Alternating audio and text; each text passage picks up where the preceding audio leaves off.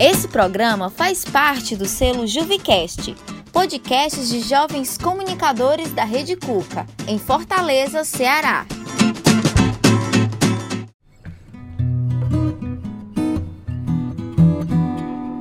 Fala galera, tudo bem com vocês? Bem-vindos e bem-vindas a mais um episódio do Eu Não Mordo, o podcast da acessibilidade da Rede Cuca. Eu sou Israel Morrison e hoje falaremos sobre doenças crônicas raras, um assunto muito importante. E se você quer ficar por dentro, ouve esse episódio até o fim, pois está bem especial.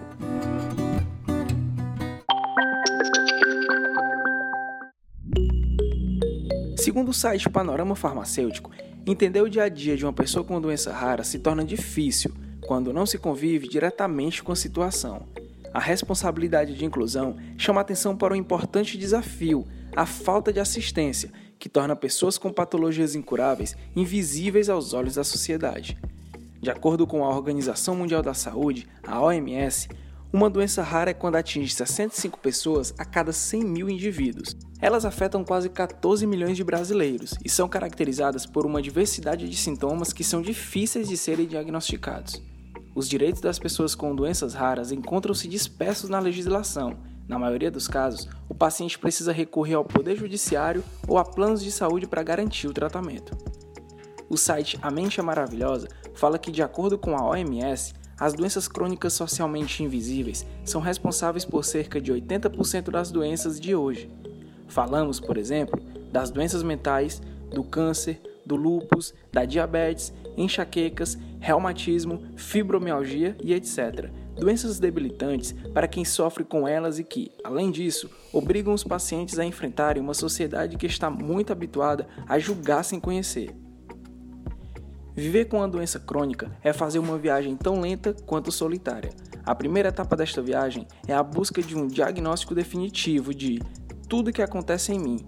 Não é fácil. Na verdade, pode levar anos até que a pessoa finalmente consiga nomear aquilo que habita em seu corpo. Mais tarde, depois de ter assumido a doença, chega certamente a parte mais complexa: encontrar a dignidade, a qualidade de vida com a dor como companheira de viagem. Se a isso tudo somarmos a incompreensão social e a falta de sensibilidade, entenderemos por que, às vezes, a doença primária se soma à depressão. Por outro lado, não esqueça de que uma boa parte das pessoas afetadas por doenças crônicas são crianças. Bom, com toda essa explicação, chegou a hora de apresentar nossa entrevistada de hoje. Ela é a Rosana Oliveira, que é psicóloga e tem hipertensão arterial pulmonar, um tipo de doença rara e invisível. A entrevista começa com a Rosana se apresentando e explicando o que é a doença.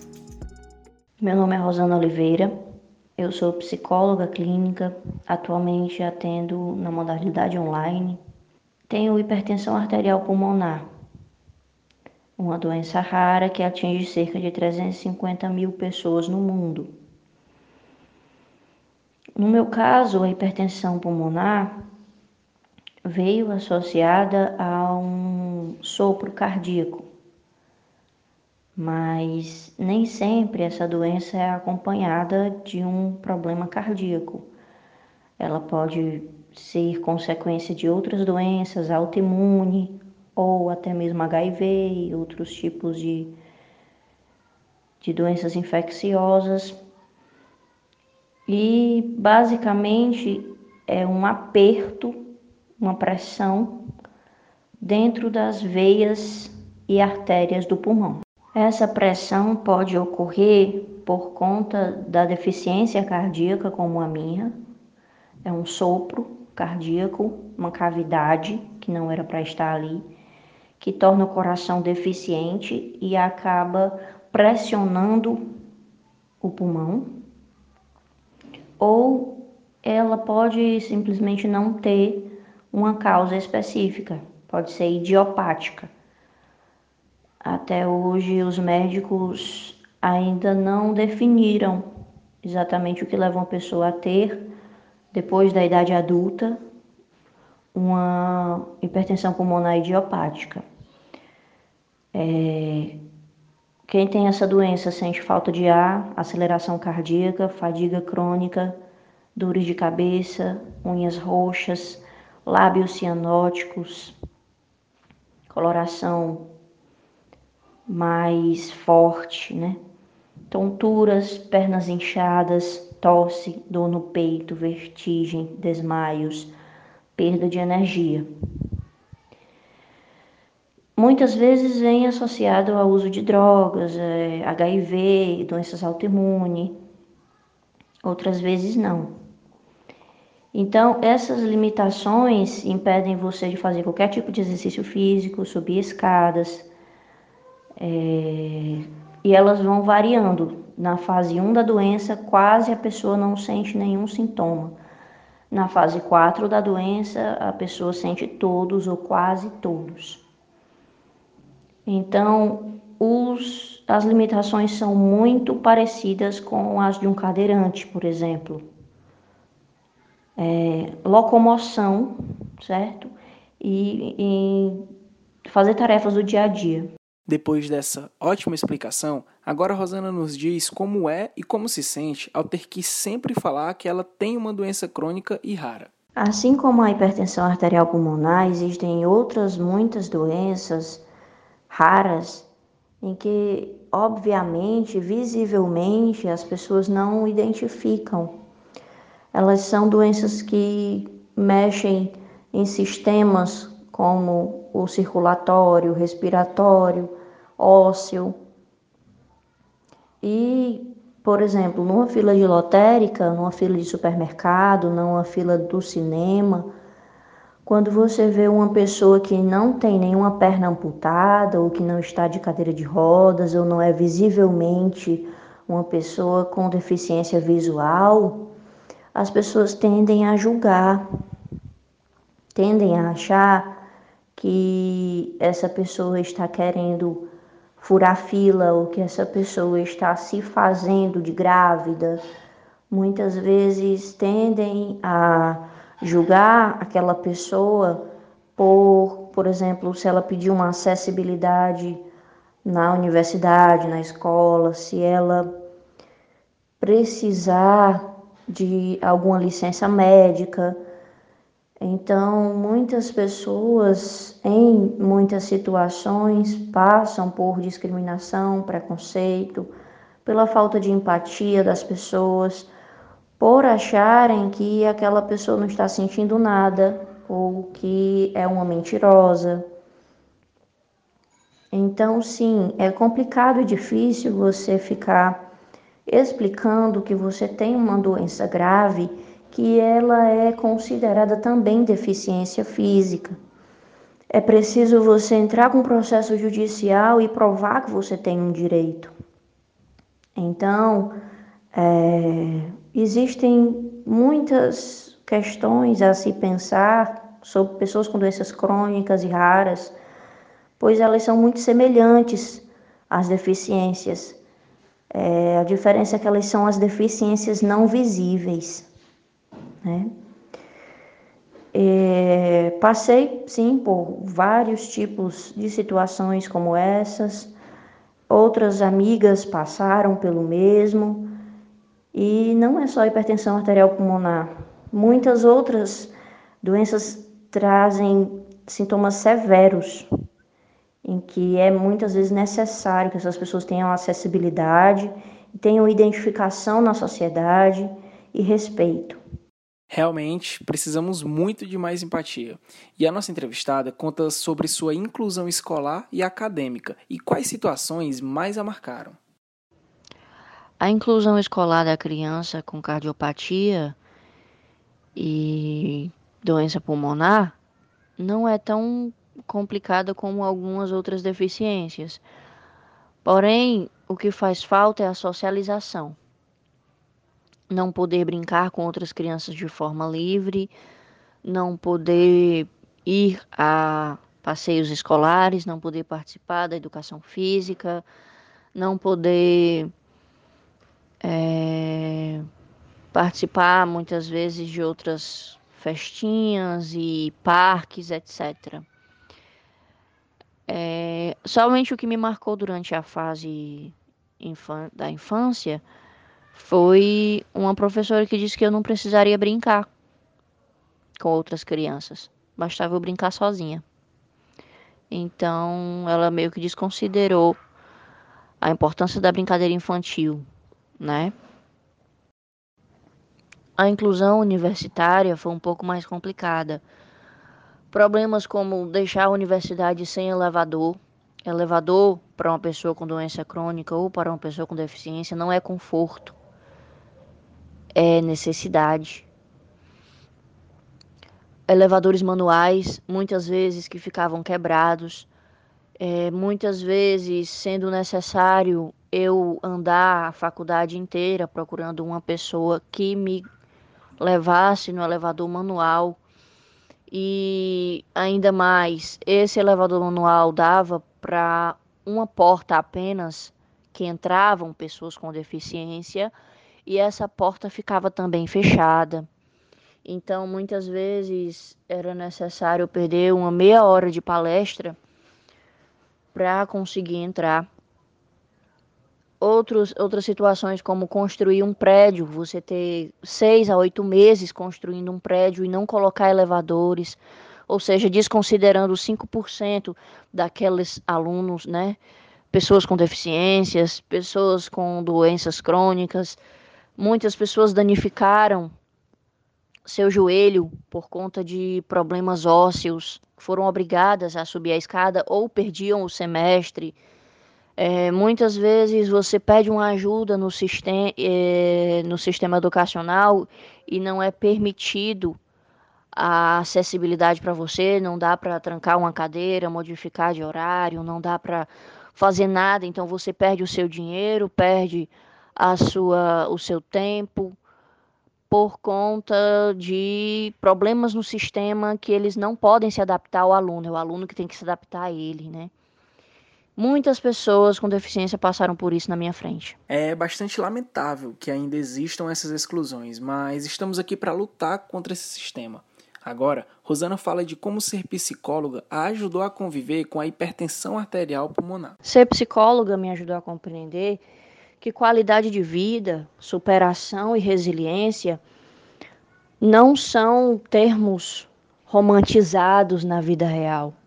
Quando você vê uma pessoa que superou seus obstáculos, que teve força e motivação, superação para chegar num determinado ponto da vida, onde ela é bem-sucedida em várias áreas, muitas vezes essa é uma visão romantizada que vendem atualmente, inclusive de uma forma que cai na positividade tóxica, né?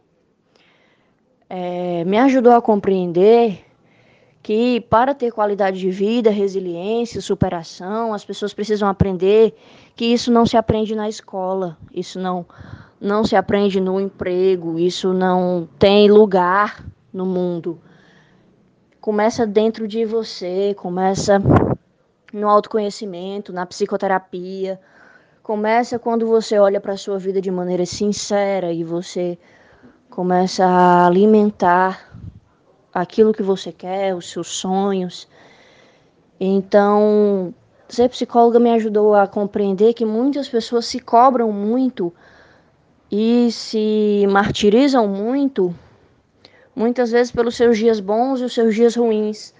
Toda doença crônica tem os seus dias bons e os seus dias ruins, assim como toda pessoa. A diferença é que na doença crônica, um dia você está de cama, tem todos os sintomas da, da doença, e no outro dia você está bem. Você pode, inclusive, sair passear, e naquele dia você não tem nenhum sintoma ou poucos sintomas, né? Então, compreender que toda pessoa precisa ter lazer, saúde mental, ter as áreas da sua vida bem cuidadas, né? Existe um, uma falta de compreensão de que o cuidador também precisa ser cuidado, o cuidador não, não pode somente ser o cuidador daquela doença 24 horas. Então, muitas vezes as pessoas com deficiência, elas têm apenas um cuidador e esse cuidador ele adoece também. Então, foi importante para mim entrar para a psicologia para compreender, inclusive, preconceito, discriminação, julgamentos e muitas outras coisas, porque as pessoas não estão habituadas a ver esses assuntos, né? E para finalizar, nossa convidada faz algumas sugestões para profissionais da saúde e da educação e deixa um recado para todas as pessoas que mostram incompreensão em relação às doenças crônicas e raras. É compreensível que a sociedade não entenda como melhorar a acessibilidade para pessoas com doenças crônicas ou deficiências. Mas isso se dá pelo fato de, nas próprias universidades que formam os profissionais de saúde, que formam os profissionais da educação, haver pouco interesse em cadeiras obrigatórias que falem sobre isso, pouco interesse em uma formação mais específica. Conversei com profissionais de saúde, com profissionais de educação, e eles disseram que realmente saem com pouca formação para atender uma pessoa com doença rara numa emergência, por exemplo ou o profissional de educação para atender na educação inclusiva. Então, o conselho que eu dou é, primeiro, universidades e escolas, façam um formulário, conheçam 5% dos seus alunos que têm deficiências e doenças crônicas, vejam como melhorar a experiência para eles, é, como adaptar as coisas para eles, isso vai fazer uma propaganda para a sociedade de mercado muito interessante para a sua universidade, a sua escola. Médicos, enfermeiros, quando encontrarem com uma pessoa com doença rara, muitas vezes uma ligação pode melhorar o atendimento, ligando para aquele médico responsável ou ouvindo a pessoa no que ela já sabe, no que ela já compreende. Não deixem de explicar cientificamente, de uma forma que ela possa entender, quais são as implicações da sua doença, dos seus medicamentos, porque isso é um trabalho difícil muitas vezes de ser feito por conta da pressa né, da precarização do seu trabalho, mas é importante. Então, pessoas que têm alguém com deficiência ou doença crônica na família, pesquisem o que é. Pesquisem maneiras de melhorar a acessibilidade, entendam como funcionam os medicamentos. Talvez um dia você pode até salvar essa pessoa numa emergência por conta de uma informação que você deu que o enfermeiro avisou e enfim, isso aconteceu comigo muitas oportunidades, né? Eu agradeço a Rede Cuca e ao podcast. Obrigada, Dani, por essa oportunidade. É um trabalho de formiguinha o que vocês estão fazendo. E as deficiências invisíveis merecem mais espaço no nosso país. Raramente vocês vão achar trabalho como este que a Rede Cook está fazendo. Muito obrigada. Que entrevista maravilhosa. Muito obrigado, Rosana, por compartilhar essas ricas informações conosco. Gente, sigam essa psicóloga incrível no Instagram, psicóloga.rosana.oliveira. Tudo minúsculo.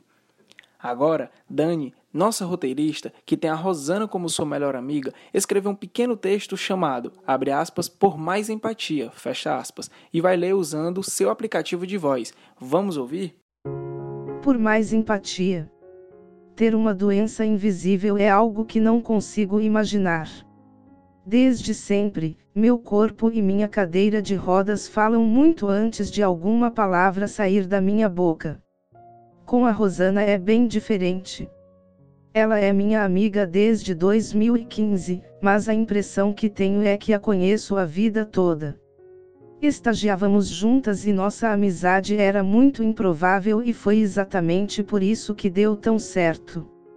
Como vocês ouviram, Rosana tem hipertensão arterial pulmonar. Confesso que nunca parei para pesquisar a fundo, nem no momento em que escrevi este texto, porque, para mim, ela é muito mais do que essa doença. Eu vi a Rosana ter dificuldades para se formar, para trabalhar, para viver.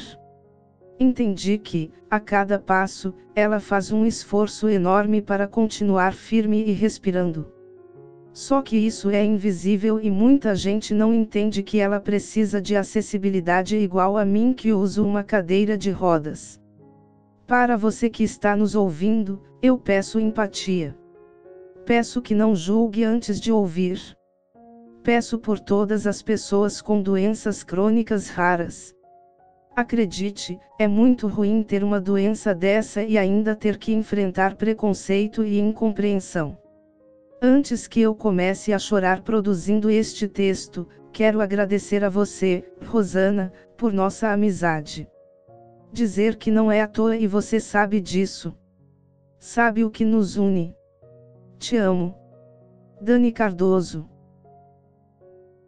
e é isso, galera. É com essa mensagem linda que vamos terminando mais um episódio do Eu Não Mordo. Esperamos que tenha gostado e se liga que agora tem episódio novo toda semana. Um forte abraço e até mais!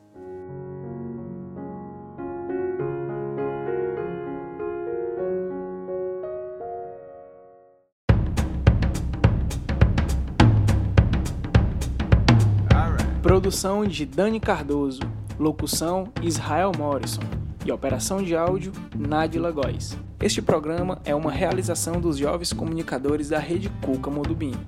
Rede Cuca, Coordenadoria de Juventude, Prefeitura de Fortaleza.